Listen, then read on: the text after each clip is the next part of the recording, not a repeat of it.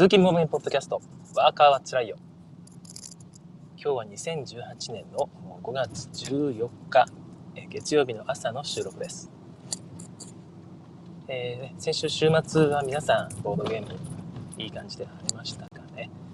私の方は金曜日の夜と土曜日の夜ですね。あとまた子供とボードゲームするという感じで、結構いい感じでボードゲームをする機会を持っていました。ボードゲームするとなんだかんだでこう充実感はあるんですけどもただやっぱ社会人というかね、えー、この年になると結構その日中がなかなかのんびりゲームをしてる時間が取れなくて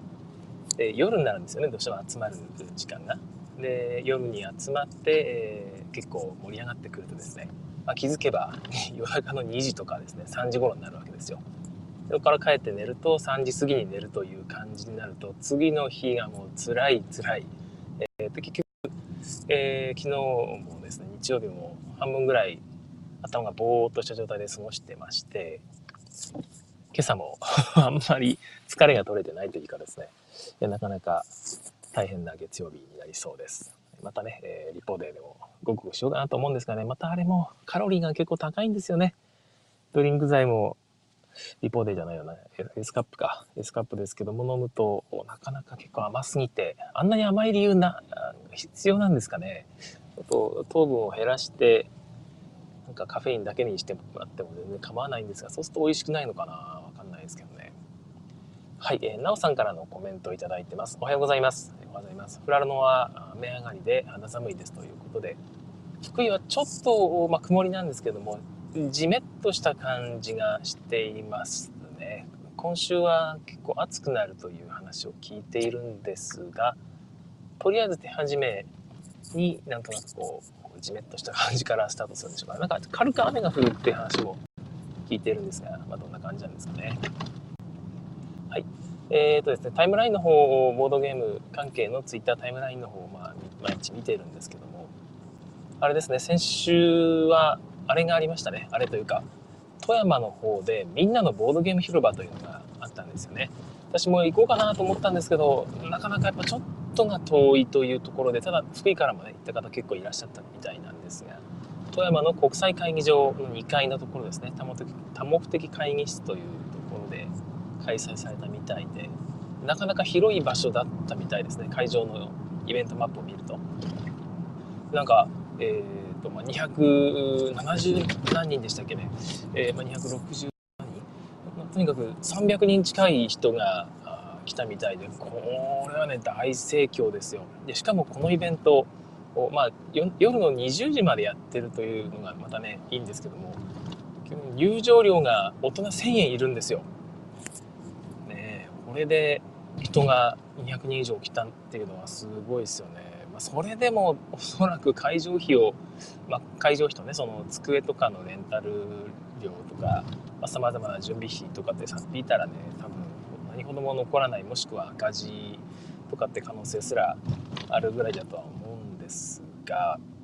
まあ、何せよすごいことで、え、大成功と言っていいんじゃないでしょうか。ボランティアの方とかね参加されたスタッフの方お疲れ様でございました本当内容がね、また面白くて、中古販売がないんですよね。ややったのかな？やらないのかな？わかんないんですけど、見ると、チラシの方を見ると、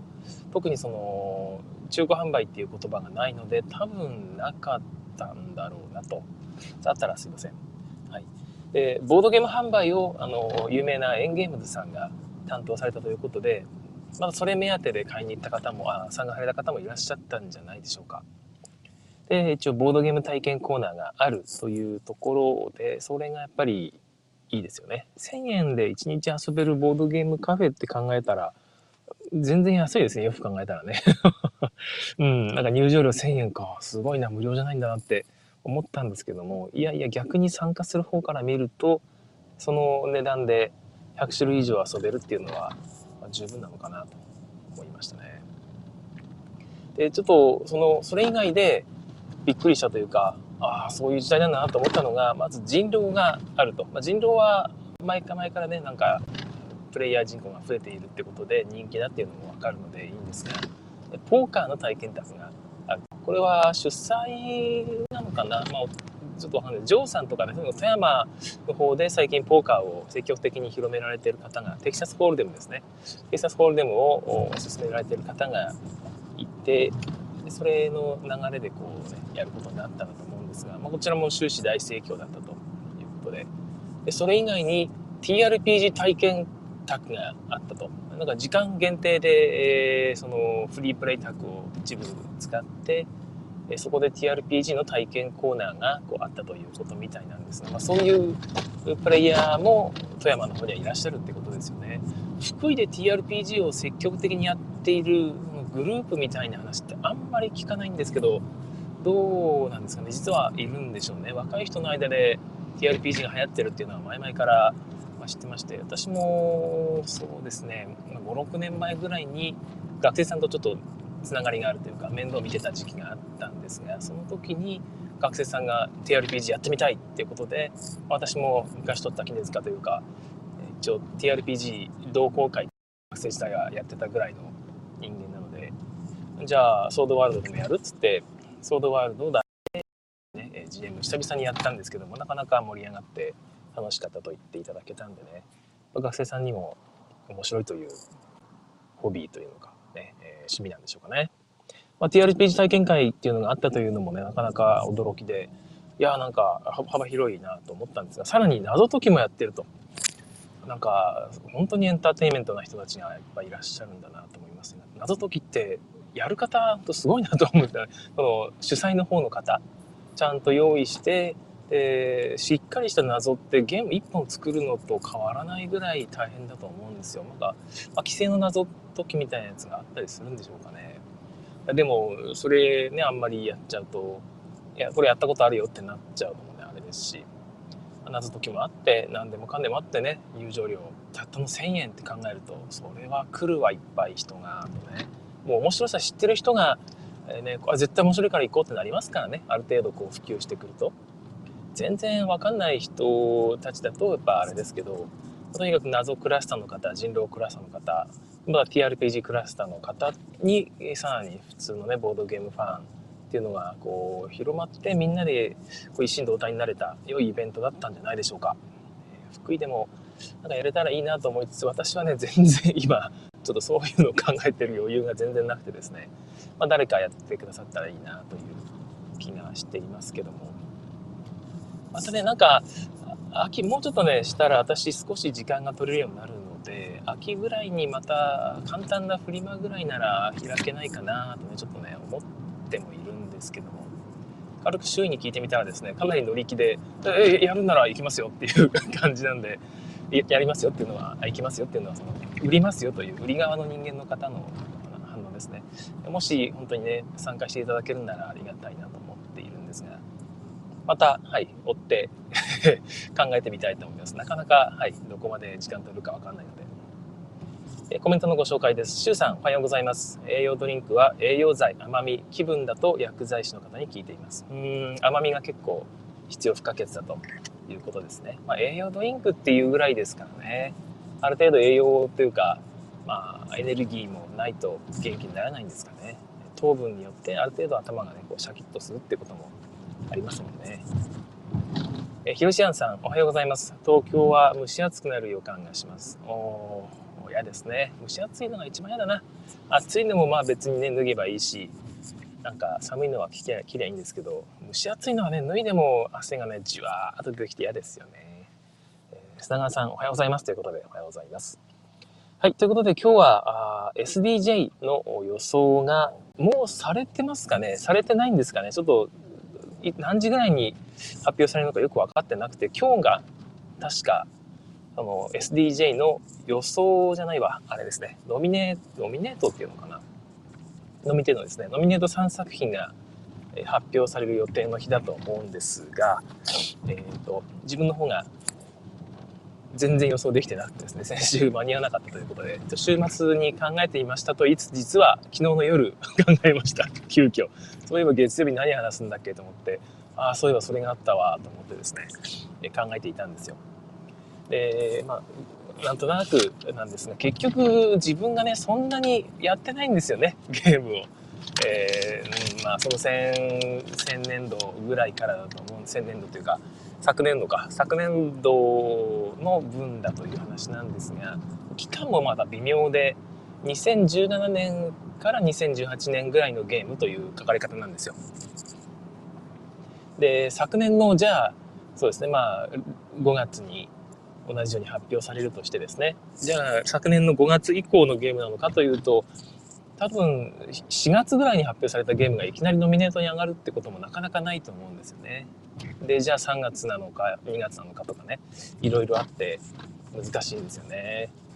はいまあ、そんな中でとりあえず知ってるゲームを自分が遊んだゲームでいやこれ面白かったなっていうゲームを発表していきたいと思います。一つ目は KDJ ですね。えー、っと、ケナーシュピールです。ヤーレス。えー、ですね、そのエキスパート部門ですね。ある程度、ある程度分かった人、ゲームは、まあ、どうかな。その SDJ っていうのがゲーム初心者、普通の一般ご家庭、えー、なんかそういう人向けの長だっていうのはね、前回のポッドキャストでもお話ししましたけど、それをちょっと卒業して、もうちょっと難しいゲームやってみたいなと思った人向けの最初のそういうものとなるべきゲームそんな感じのゲームだと私は受け取っているんですがはい。1つ目ですね、えー、ヘブンエールやっぱりこれは外せんかなってただちょっと難しいかなって気はするんですよね。うん。ただ昨年のゲームでそこそこルール量がまあそんなにそこまで複雑じゃないというゲームでめちゃくちゃ面白かったゲームなんですよね。昨年昨年のゲームなのか？な昨年のゲームですよね。結局私手に入れたのは今年ですけども、まあ、とにかくここ久々ここしばらくでやったゲームの中で一番面白いと思ったゲームです。でまたちょうどね先週の土曜日の夜にですね、まあ、私友達夜というか夕方ぐらいからあんまりその普段そんなに積極的にボードゲームやる方ではない普通の友達ですねただゲーム大好きでボードゲームやろうよっつったら「おおやろうやろう」って乗ってきてくれるような、まあ、そういう友達なんですが、まあ、彼らにヘブンエールを出してみたんですよ。そしたらいや難しいながらもですね面白いっていう反応で「えもう一回やろうぜ」と。言って2時間ぐらいかかったんですけども、えー、立て続けにヘブンエールを2連戦やったぐらいでやっぱりこれって何ていうかちょっとねそのボードゲーマーという人じゃなくてもある程度ゲーム好きな人には受けるゲームでで中毒性があるんですよね。もう一回やろう。次やったら絶対うまくできるわ。前の失敗分かったと。で一緒にやった友達もですね、えー、なんか「ああ、分かった。お前の味方が見てたら分かったわ」ってみんな結局20点ぐらい十十何点とかってなんか自分だけ60何点取ったっていう 状況で勝ってしまったんですけども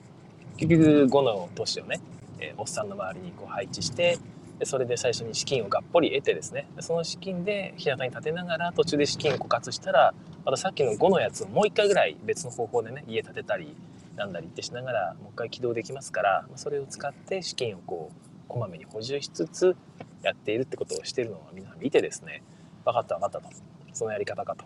簡単じゃんって感じでね。もう一回やろうよってこうやったんですけども皆さん拡大してそれだけして起動ができなかったという感じでえ、あれ難しいんですよね。なんだかんだで、えー、その辺はまた別の機会にお話ししようと思うんですがとにかく面白い。と2回目やったけどあのお前のやるを見てね。こう同じようにやればいいかと思ったけどそうでもない。まだまだまだこれはね、えー、やりようがあるというか考えようがあるんだなっていうのが分かったからまた今度やらせてくれということになったので、まあ、それぐらい力があるゲームだなと思いました。ヘブンエール一つ目。ただ、まあちょっと難しいかな。その、なんていうか、プレイ、ルールはそんなに難しくないんだけど、ちょっとゲームのプレイが難しいかなっていうところでどこまで行くかなんですけども、ただこの面白さっていうのは、ものすごく、あの、審査員受けする気がするんですよ。シンプルなルールに、いろいろなところがね、しっかり作られているこの丁寧さ具合で、まあ、プリペリアビリティも高いドイツゲームの面白い部分っていうのがね、本当に凝縮された良いゲームな気がするので、これをアピールするチャンスを審査員が逃すとはちょっと思えないんですよね。一層、一層1位にしてしまうぐらいの勢いがあってもいいんじゃないかと思うんですが、ただ、ちょっとやっぱりこれを1位にしちゃうと、おいおい審査員、KDJ の理念忘れてねえかって、ね、えー、言われがちというか、なんかそういうふうなことをちょっと懸念する可能性もあって、まあ、ノミネート止まりかもしくはもう一層含めないかって可能性もちょっとあったりするんですが、どうでしょうかね。自分が審査員ならば、ノミネートでとどめるかな。うーん、あどうかな。いやでも、うん、どうかな。やってみると簡単なんで、面白いって思うんですよね。だからやっぱり、含めるし、対象にするかな。SDJ、あ、KDJ にするかな。はい。わかんない。まあ、なってほしいなというところです。えー、もう一個がですね、ワトソンホームズですね。で、これ昨日 私実は、これ予想した後に、テンデズ TV 見たらですね、清水さんが同じ予想しててですね、まあ嬉しかったというのもあるんですが、どうかなうん、清水さんと一緒っていうのが心強くもあり、どうか。まあ、3つ目は違うんですけども、まあ、ワトソンホームズっていうのは、単純に自分が買ったゲームの中である程度簡単なルールでも SDJ じゃないという重ゲー重ゲーというか、まあ、そこそこ重めのゲームで、えー、面白かったものっていうとですねこれこれぐらいしかないんですよ。思いつかなかった。でただあとそのホームズって結局ちょっと新しめのゲームじゃないですか。なんか、ね、なんていうかねその、まあ、清水さんもおっしゃってましたけど小説をゲーム化したっていうのは一つなんていうかね、新しい上にいろいろ展開が期待できそうな気がするんですね。なんか別の、まあ、ツナド・ホームズに限らず、小説を題材にして、こうなんか謎解きをしていくというのは、なかなか面白い流れになってるんじゃないかなという気がしていて、でゲームも面白いですから、あなんかね、一つ選ばれてもおかしくないなという気がしました。まあ、で、もうこれが KDJ のトップに輝くのもなんか変な気もするんですけども、うん、まあどうかな。わかんないな。3つ目はですね、えー、クランクと迷ったんですけども、ガンジスの反応ですかね。えー、ガンジスの反応は一応自分がある程度前からこれ面白いんじゃないかとね、ルール読んで、その状態から目をつけていて、プレイして、あ、やっぱり面白いわと。なったゲームなんですよね。ただ、まあ、ヘブンエールをやってしまうと、やっぱりゲーマーズゲームにやっぱりどうしてもなり得なくて、ちょっと中途半端な感じはするんですよね。でただそこがむしろ KDJ っぽいなと。えー、昨年の KDJ のノミネートでしたっけ？それとも KDJ なんでしたっけ？えっ、ー、と、北海の侵略者ですね。えー、あちらが、ああんまり性に合わなかったというかですね、遊ばせていただいたんですけども、まあなんか面白いし、変わったメカニクスだなという、かね、あの、ワーカーを引っこ抜く時にもアクションできるでしたっけね。置いたり引っこ抜いたりっていう、あそこがちょっと面白くもあったんですが、ジレンマにそこまで寄与してるかというと、ちょっと新しすぎるんかなという気もして、なんか、わかんないですね。新しいことをしたいがために新しいことをしただけのような気もちょっとして、まあ、何しろまあ、そんなにめちゃくちゃヒットしなかったんですけど、まあでも面白かったんですよね。面白いっちゃ面白い。で、ガンジスの反応は同じような感じですごいライトなんですよね。で、まあ、いくつかのアクションがあって、それらがすごく有機的につながって、ね、なんか一つの生命体化のようなこう、ね、複雑な絡みを醸し出してるかというと、そうでもない気がしていてですね、えー、一個一個のアクションがなんか楽しい楽しい雰囲気を出すためにしかこう機能していないとなんかですね一応ダイスを獲得したり振り直ししたりとかですね、えー、そういう感じで楽しいなって思えるような作りにはなっているんですがヘブンエールのように待てよこれをこうしたらこうなってそうかそうか。ということはこの後ボーナスを獲得すればある程度挽回できるはずみたいな。えー、収入は少ないけどもみたいなですね。そういういろんな可能性を考えていくような本当にあのがっつりとね全てのアクションが絡み合っているあのヘブンエールと比べるとどうしても弱いなっていう気がするんですがまあさっきも言ったようにむしろその弱さこそが KDJ っぽいそんな気がしています。だから一応ガンジズの反応が一番ありえるかなという気はしているんですよね。まあどうなんでしょうか。で一応ね、クランク、ちょっと迷ったんですけど、クランクは、ま、自分は遊ばしてもらってですね、いや、確かに面白いなと思ったんだけど、これを上げるのは僕はないと踏んでいるんですが、どうかな？いや、どうかなするの言い切れないんですけども、あまりあまりにもこう、アメゲっぽく、いい気がしてですね。私その先日のあのあれですよ。トム・フェルバーの SDJ 審査委員長のトム・フェルバーの言葉で紹介されてましたよね。テーブル・イン・ザ・ゲームさんの方で。テーブル、ん？じゃゲー、ん？は、ん？テーブルゲームインザワールドさんのね、記事の、翻訳記事の方で、え紹介されてた通り、キックスターターの、その、なんか中身もよくわからないようなゲームに金、大金を出すゲーマーは対象外なんだよ、みたいなことをね、ちょっと皮肉って言ってたじゃないですか。あれが結構考え、考えるとかね、今回に影響してるんじゃないかなってちょっと思ってるんですよ。で、そういうキックスターター系のゲームって見た目だけのね、派手派手しくて、こうね、ワイワイしてるだけのようなゲームでメカニクスとかがね、しっかりしていないっていう印象を持っているので、やっぱりメカニクスがしっかりしているゲームっていうのを、どしどっしりしたゲームですよね。そういうゲームをこう出して、ほら、これがゲームなんだぜ。ドイツ業界が進めるゲームはこういうやつなんだぜってね、言いたいんじゃないかと思うんですよ。でクランクも十分そういうメカニクス持ってるとは思うんですけどもちょっとアメゲー寄りというか、まあ、まあ、カード効果がね引き運でこうどうこうみたいなところがある気がしてですね、まあ、果たしてどうかなという気がするんですね。なので、まあ、ちょっとヘブンエールがその辺で考えるとやっぱり強いかなと私が残した理由はそれです。という感じの3つで考えています。もう一回おさらいするとヘブンエールアトソンホームズ、そしてガンジスの反応です。はい、えーとですね、あ、あ竹澤正和さんおはようございますということで、おはようございます。えー、ヒロシアンさん、キースリング2冠ありえますかね？うん。それも含めてどうなんでしょうかねっていうところですよね。えー、ヒロシアンさんもう一個、ホームズものは銃の怪事件という大先輩がいるということで、そうなんですよね。まあ、あちらがあったりするんですが、結局、ある程度、綺麗なパッケージにされて、綺麗なパッケージっていうと、まあ、あっちもそうなのかな。見たことないんでね、前のやつを。わからないんですけども。えー、まあ、やったこともないんですけども、ただ、渡辺のホームズは十分なんかね、あの新しさがある気はするんですよね。どうかな。ちょっとゲームがシンプルになっているし、分かりやすくなっている気がするんですよね。どうでしょうかね。はい。ということで SDJ の方に移ります。で、SDJ の方は正直分からなかった。まあ、KDJ も分かんないんですけども、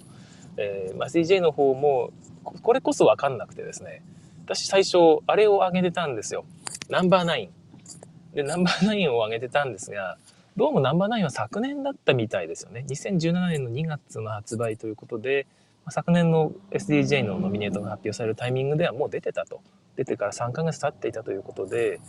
そう考えると確かにスルーされたのかなあれすごいいいゲームだと思うんでね、普通に SDJ クラスだと思うんですけど、どうなんだろうか。うん。はい、入ってもおかしくないと思ったので、とりあえず対象外 と言われたので外しましたね。えーえー、というわけで一つ目。やっぱりアズールですね。まあ、アズールは、まあ、誰でもあげるものみたいですよね。この日のテンデル TV を見たら、ああ、そうなんだと思って、ちょっとびっくりするぐらいみんなアズールだったんですが、アズールは全ての条件を兼ね揃えてますよね。あれだけ完璧な SDJ はないという気がするので、逆に、逆にあんなものを選んでしまう SDJ って、ね、意味なくねってね、話になりかねないなという気がするんですよ。だから基本的にアズールはノミネートはされるけど、外してくるという気が私はしております。違うかな。だからアズールよりもお前ら分かってねえなと。アズールもいいけど、これだぜっていうのを選んでくる気がするんですよね。それにふさわしいゲームは何かというところが私は分からないんですよ。結局あ。あんまりプレイしてないんでね、そういう系のゲームって。ただ自分が遊んだゲームの中で1つ2つ挙げるとすると、1個目が、やっぱりクラスカリエルとは、最近遊んだゲームの中でもハクビというか、かなり面白かったゲームなので、一つ挙げられる可能性全然あるなーって思ってるんですよね。あのあれですよね「死に滅裂」ですよね。日本語のタイトルは。クラスカリエルと死に滅裂が一つ可能性がある。ただこれもノミネート範囲範っていうかね対象の範囲内なのか範囲外なのかよく分かってないんですよ。来年になるのかなこれひょっとして。昨年ってことはないですよね。分かってないですけども。多分今年か来年だと思うんですが前倒しで、これアズールを超えるゲームとして出される可能性全然ゼロじゃねえなと思ってるんですよね。私は、まあ、クラスカリエルとは何回遊んでも面白いし遊んだ人がね大変好評でこれだこれだということを言っているので是非これがね対象に輝いてほしいなと思っています。でもう一個が全然浮かばなくてですねまあ、ザ・マインド、ザ・マインドも、まあ、ゼロじゃないのかなって思ったりもしたんですが、よく言われてますからね。ただ、ちょっとあれは、あれは、どうかな。まあ、何人かにこう出したりもしたんですけども、うーん、反応が良かったり悪かったりっていうかね、ポカーンとされたりしたこともありますからね。うん、ちょっと簡単すぎるし、あれは売れ、売れないというかですね、買った人への満足感が微妙に低い気が、だって1から100のカードしか入ってないですから。まあそれだけじゃないですけど、ちょっとね、あの、カード、いくつかカードも入ったりしますけど、それ、それもなどうかなちょっとその目新しさですよね。数字ゲーム、数字だけが書いてあって1から100まであるゲームっていうと、以前ザ・ゲームがすでにもう受賞してしまってますので、それを考えるとまたこれかと。ドイツゲームは、まあこれだからと言われかねない気がするんですよ。まあ、まあ、それも考えるとアズールの受賞もね、また、またね、こう、持ち上がってくるんですけども、うん、どうかな、どうかな。うん、コンポーネントとか見栄えだけのゲームっていう言い方をね、キックスターターに対してしてしまった以上は、なかなかね、その見栄えとかでこう、引っ張っていくっていうのも難しいと思うんですけど、またやっぱアズールのね、商品訴求力の高さ考えると、まあ、普通にこれにね、ポーンマークつけたいですよね、アズールに。むしろアズールにつけてほしいと SDJ 審査員は思っているかもしれない。それぐらいアズールの完成度が高くて、何ていうか、そこに乗っかりたいと思う気持ちはわからなくもないなという気がします。ここでアズールがね、受賞してポンマークつけるのを拒んだりしたら笑いますよね。結局箱についてないじゃんみたいな。前ちょっと笑ったのがいろんな賞を受賞しすぎて、賞とかね、いろんなメーカーから出すぎて、出るたびにあそこのアズールの、なんていうのかな、あの格子模様のところにね、マークが入っていって最終的に全部そのマークで 尽くされるみたいな。あここはポーンマーク入ったんだとか。あここは、えー、なんかなんとか賞が入ったんだとか。ここは日本ボードゲーム大賞が入ったんだとかね。いろいろ入っていくとなんかね全部マス目が埋まってしまってアズールの周りがこうねマークだらけになるという、えー、ことがありましたけども、まあ、そんな感じで考えてます。で3つ目がですね全然思い浮かばなくてこれはちょっと適当なんですけども、まあ、ノームの村とかね入ったら、まあ、なんとなく驚きあるかなっていう感じなんですが、でもいろいろ聞くとあれですね、ノームの村って、ドイツではなんかあんまり騒がれてないっていう話らしいですよね。まあ、どうなのかなと。でも、普通に、逆にドイツで騒がれてないんなら、SDJ が、審査員がね、それを、お前ら知んねえだろうけど、あんまり低い評価してるみたいだけど、これなんだぜと。一回ちゃんと遊んでみろよという感じで出してくる可能性がね、普通にある気がするんですよね。まあ、どうなんでしょうかね。ということで、えー、私の SDJ 予想はクラスカリエルと尻滅裂。こちらとアズール、そしてノームの村です。一応一押しはクラスカリエルとということで、はい、お願いいたします。えー、おはようございます。えー、他の方、あ佐藤さんからね、おはようございますというコメントをいただいてます。おはようございます。でまた、シュウさんからのコメントで、ナンバーナインは親子でよくやっています。年齢幅も広くとても良いゲームだと思います。私もそう思うんですよね。あれこそ SDJ なんじゃないのかなという気がしているんですが、昨年は完全にスルーされていたはずなんですが、違ったかな。うん、BGG 見たんですけど、ゴールデンギークアワードのファミリーゲーム大賞とか、あその辺を取っていたんですが、それ以外は全く取られてなくてですね、まあ、SDJ がスルーしたのか、それとも今年に取っておいたのか。で、もし今年の範囲内になるんなら僕はナンバーナインが一押しです。ノームの村を外して、えー、ナンバーナインが入ってくるっていう感じですね。はい。そんな感じで考えています。え、なおさん、メモワールはどうですかね？ということで。はい。もうね、メモワール、そうそう、メモワールもね、まあ、どうかなって思ったんですよね。メモワールも十分あるな、ノームの村。ただ、うーん、そうだな、まああるかな。メモワールもあるかな。一旦外したのは、そのクラスカリエルとアズール、あれですよ。えー、もう一個はさっき言った、あ、そうナンバーナインで3つを選んでいた後、ナンバーナインが外れたので代わりに何にようかなってこう考えていたとこだったんですけど、確かにメモアールもあるかな。うん、言われてみると、メモアールは昔の時点ではちょっと入っていたんですけど、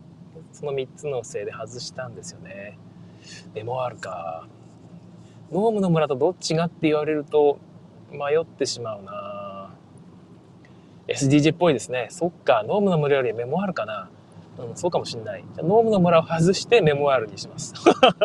人の意見で左右される SDJ。まあそうかな。はい。まあその3つぐらいで、ノームの村が来たら、潔よくね、えー、あ途中までは上げてたんだけどね、とかってこうね、えますけど、とりあえずじゃあ、はい、メモアールに切り替えを。なおさんの話に乗りました。うん、クラスカリエルとアズールのメモアール。うん、この3つかな。じゃあ、それでいこうかな。はい佐藤さんもメモアールもいいですよねということで挙げられています。まだ発表されてないですよね。今日の夕方ぐらい？それとも明日になるんですかね？よく分かりませんけども。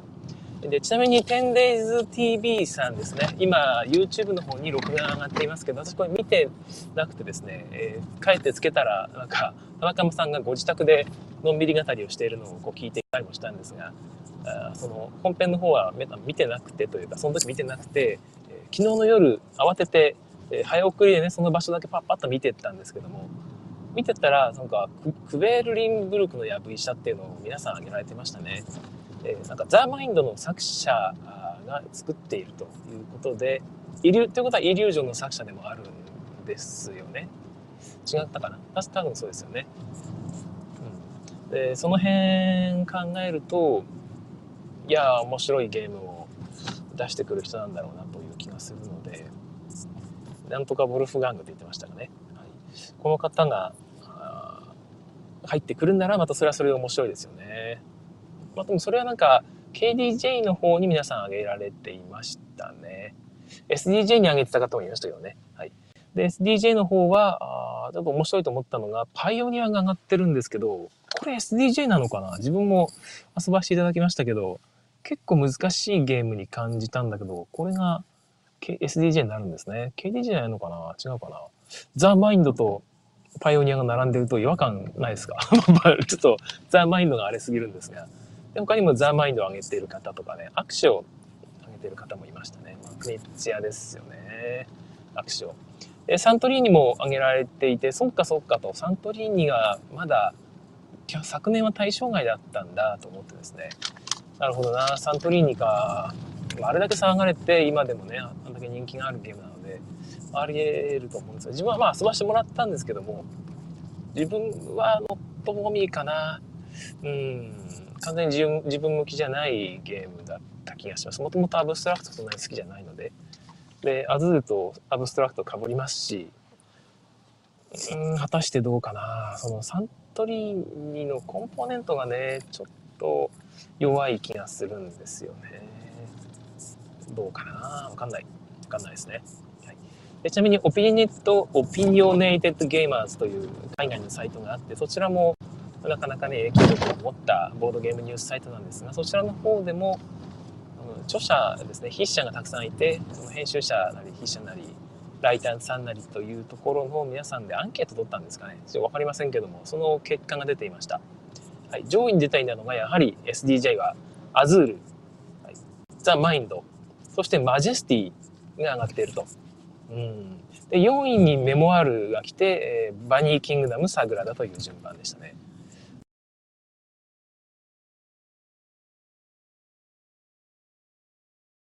私も